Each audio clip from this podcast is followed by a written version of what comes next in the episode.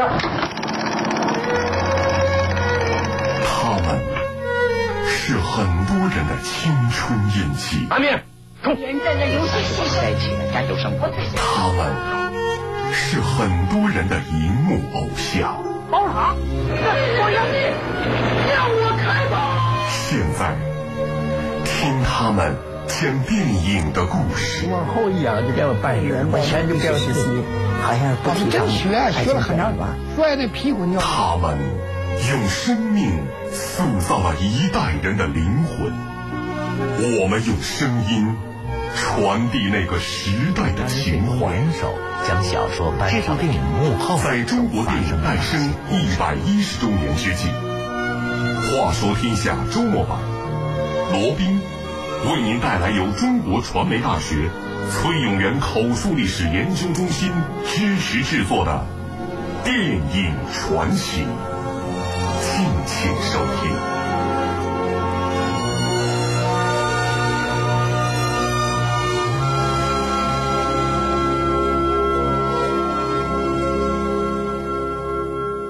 这里是《话说天下》周末版，大家好，我是罗宾。王丹峰。一九二四年八月二十三号出生在上海，他是一九六二年新中国首次推出的二十二大明星之一，人称小周旋。在今天的节目中，他将和我们一起回忆一部电影，一部给他和男主角带来荣耀和灾难的电影。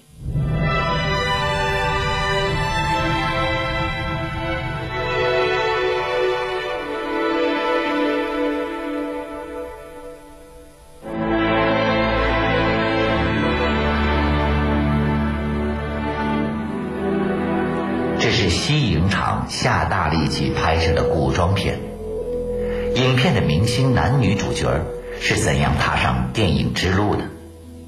在这部影片的拍摄过程中，他们都下了多少功夫？这部影片又给整个剧组带来了多少痛苦？罗宾为您带来电影传奇系列之《桃花扇》。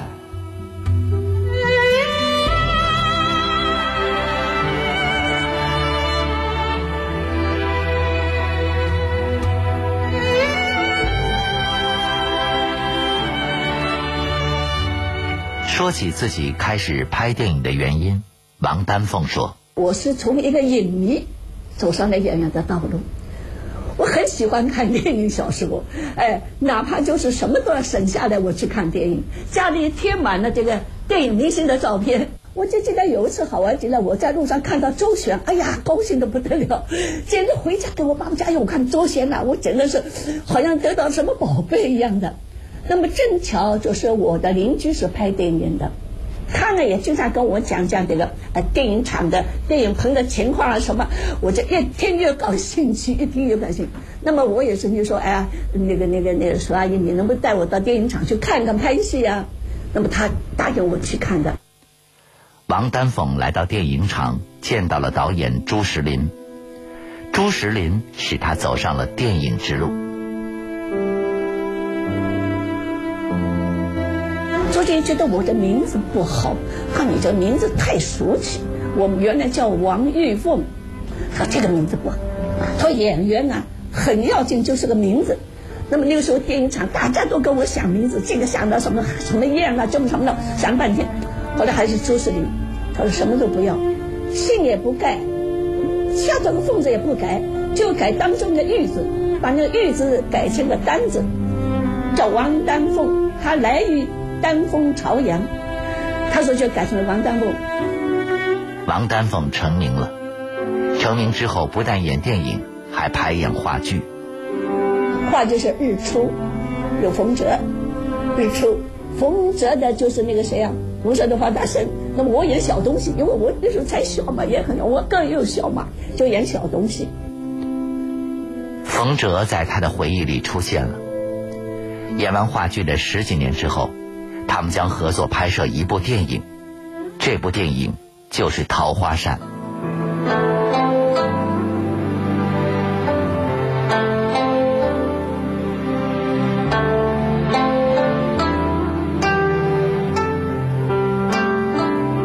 桃花扇讲述的故事是：书生侯朝宗因痛斥奸臣阮大铖，得到了秦淮名妓李香君的爱慕。侯朝宗题诗禅上，赠与香君作为定情物。八年后，侯朝宗便结降亲，一对有情人在国仇家恨面前劳燕分飞。那么，当年的西影厂又是如何准备筹拍这个经典故事的呢？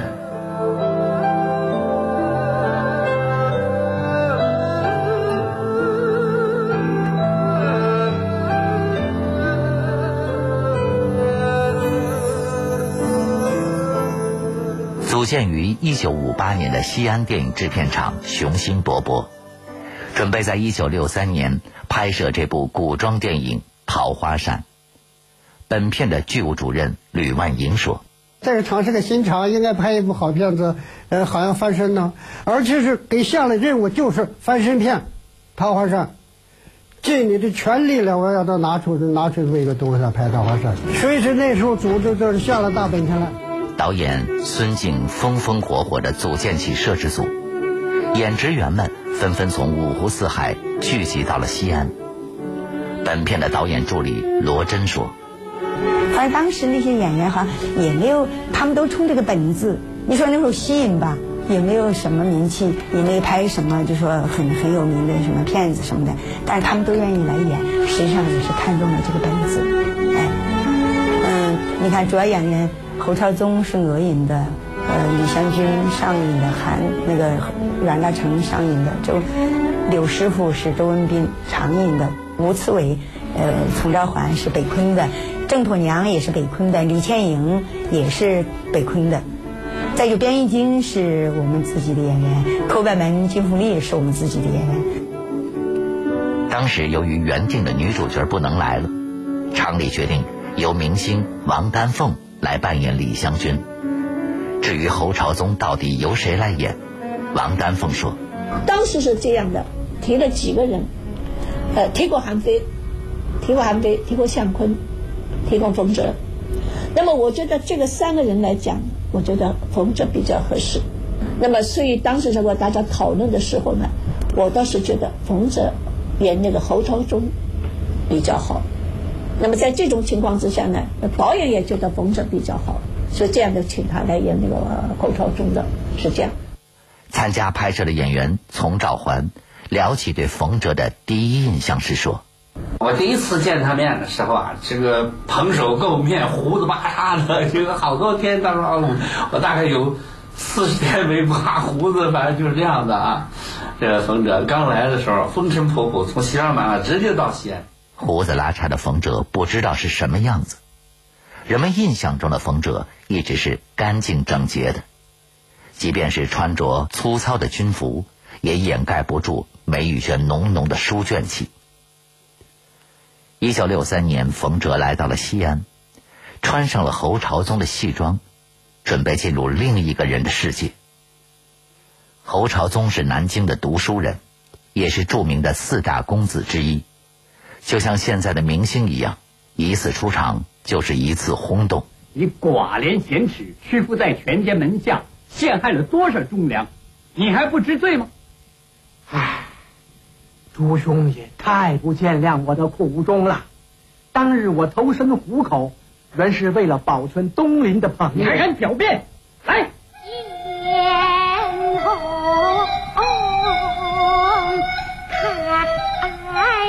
香薰是秦淮河上的歌妓，正当二八年华，正等待着一次爱情。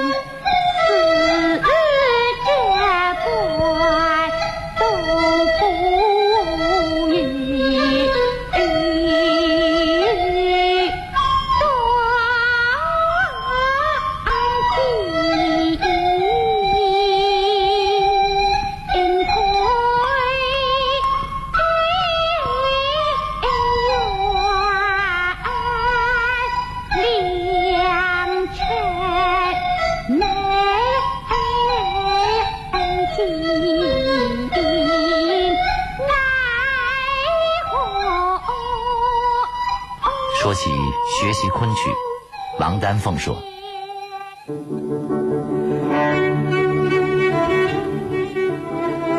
我有个演员叫吃苦，我们请的几个是呃昆曲演员嘛，都是昆曲演员，他们教我的跑步，整天就跑圆场跑步，包括他的动作什么都是他们把手教的。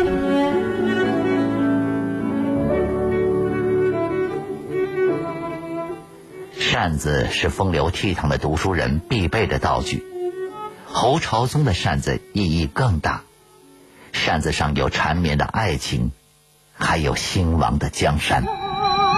侯公子，真想见湘君的话，倒还有个法子。哦，什么法子？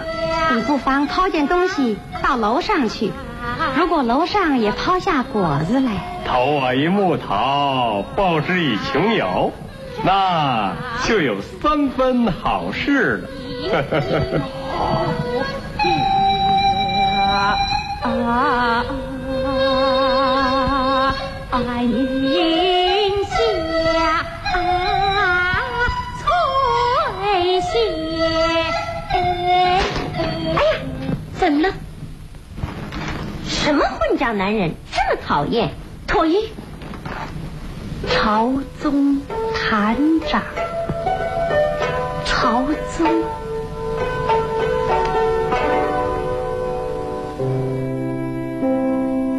才子佳人相遇了，故事正式开始。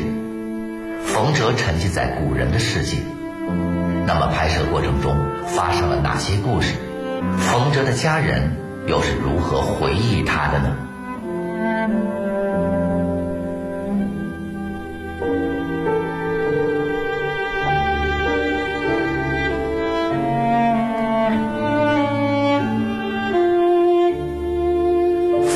是冯哲的妹妹，也是冯哲最早的崇拜者。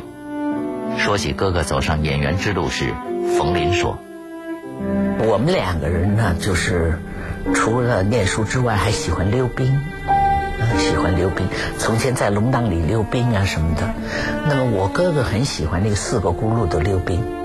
可是呢，在溜冰的时候，那个时候就认识了韩非。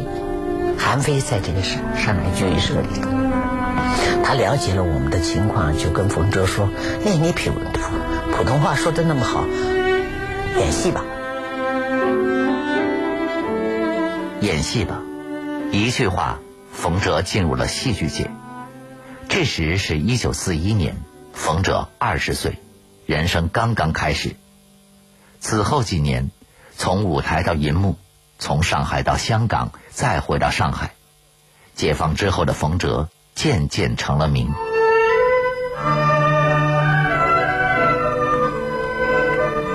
哎哎哎哎！恭喜恭喜！真没想到你会来。我来了就不走了。夜分芳草绿。花叶美人红，真是一把桃花扇了。侯朝宗在扇上画下桃花，桃花扇成为了爱情的证物。王丹凤说：“这个事呢，我觉得拿我来讲呢，我觉得李香君这个人物，他是一个情怀歌妓，但他有爱国思想。他总因为侯朝宗他是很清高的，跟阮大铖他们是不一样。”所以他爱侯朝宗，桃花薄命，扇底飘零。所以当他知道侯朝宗给他这把扇子的时候，他已经心已经交给他了。下定决心要拍出精品的桃花扇摄制组，开到了杭州，追寻一个灭亡朝代的风花雪月。剧务主任吕万银和导演助理罗真说。因为我们那拍桃花扇的时候，要等桃花开的时候，那正是三月，都是梅雨季节。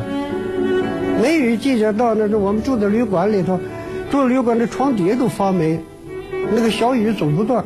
就是每天晚上你睡在那被窝里以后啊，哎呀，就感觉到那个被窝里头就是那个潮湿的，就是那个黏黏糊糊的那个被子。等到好第二天早晨了，才感觉到那个被窝有热气儿。就那样，等于说一身上把那个潮气全都吸到身上了，一个晚上。杭州之行给演员们留下的印象很残酷，除了潮湿的梅雨，还有无尽的等待。等待是无聊的，冯哲习惯了这样的等待，总能从中找到乐趣。演员丛兆环回忆起冯哲时说：“在杭州吧，每天早上都是五点半起来化妆嘛。他第一个，那也不用人叫，你一个起来了化妆，化好了就是一直等等等，要是拍不了，一天等一天，等三天五天拍不了，毫无怨言，完了嘻嘻哈哈的，挺挺乐的。”一直到这个时候，冯哲仍然认为演电影是一件好事情、快乐的事情。从侯朝宗那儿体会到的悲欢离合，还没有投射到自己的身上。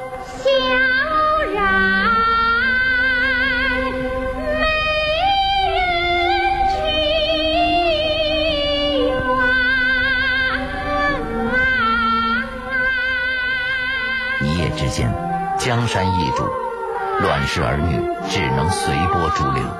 唉，人心难测呀。好几个当日辐射的中间，如今都成了大清朝的举人了。这有什么稀罕？听说大名鼎鼎的侯朝宗，在河南也中了副榜了。我我是来接你的，侯公子，我算是白认识你。王丹凤说：“就是当他知道侯绍宗变节的时候，那他完全是失望的。”所以他撕破那个桃花扇，撕破桃花扇，跟他决裂。最后侯朝宗一个人离开了这个这个地方，他也是个爱情的悲剧。新书远寄桃花扇，旧愿长关燕子楼。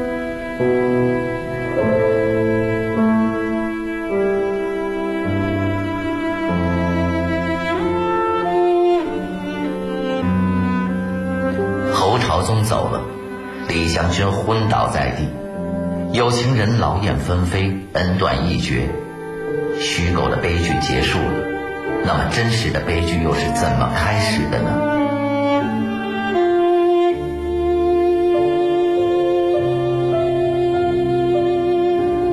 剪辑薛小强说：“呃，六二年底开拍的，六三年完成的，完成以后的话就。”呃，北京审查就说是国内不能上演，暂时不能上演，说是个暂时不能上演，可以给国外发行。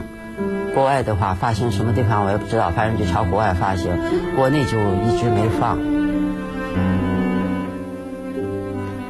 禁止放映不是悲剧，随之而来的才是真正的悲剧。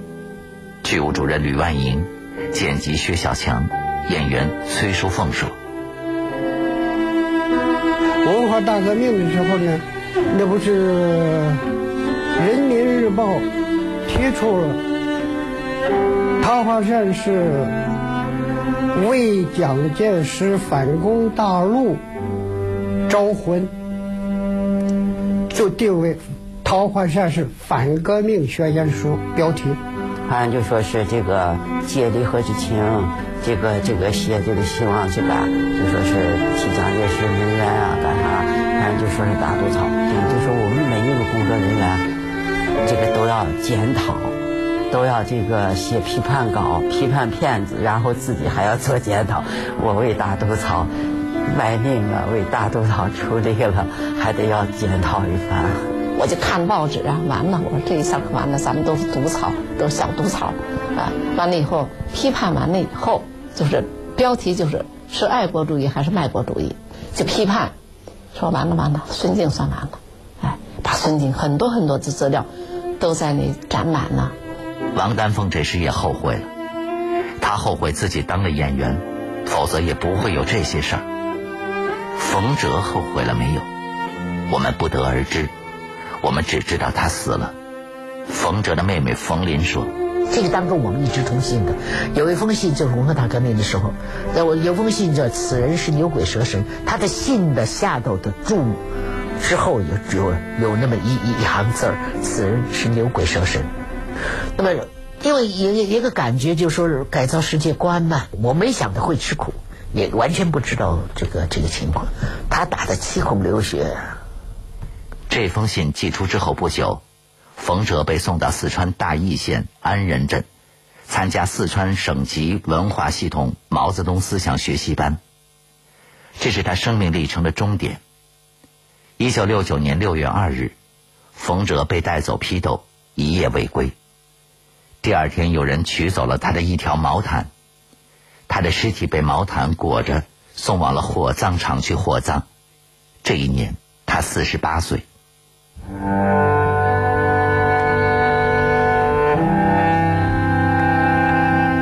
冯哲的死因是个谜，到现在都没有人能够说得清楚。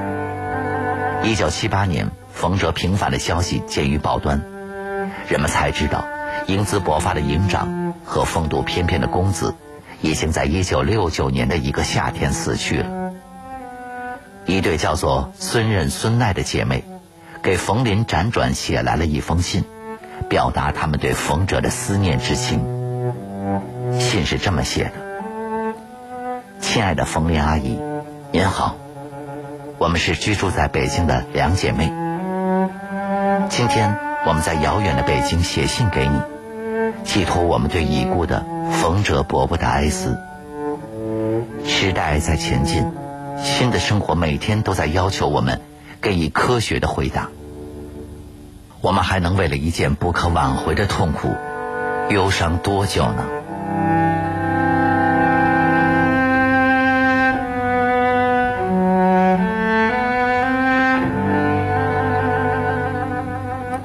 好了，桃花扇的故事就和大家聊到这里。这里是《话说天下》周末版，我是罗宾。下周六的晚上十点，我将继续为您带来。电影传奇。最后，我代表节目编辑程涵，感谢为本节目提供大力支持的中国传媒大学崔永元口述历史研究中心。接下来，请大家继续欣赏北京文艺广播的精彩节目。